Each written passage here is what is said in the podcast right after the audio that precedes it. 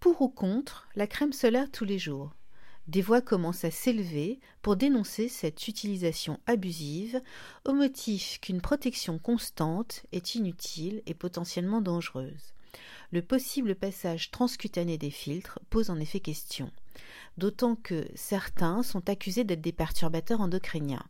Et surtout, des filtres, il y en a absolument partout aujourd'hui, dans les produits de soins, de make-up, les capillaires et même les parfums. Alors qu'est-ce qu'on fait? On met son écran 365 jours par an, comme le préconise bon nombre de dermatos, ou pas? Comme toujours, il y a les pour, les contre. Retrouvez l'intégralité de ce débat sur le journaldemoncorps.fr. À bientôt.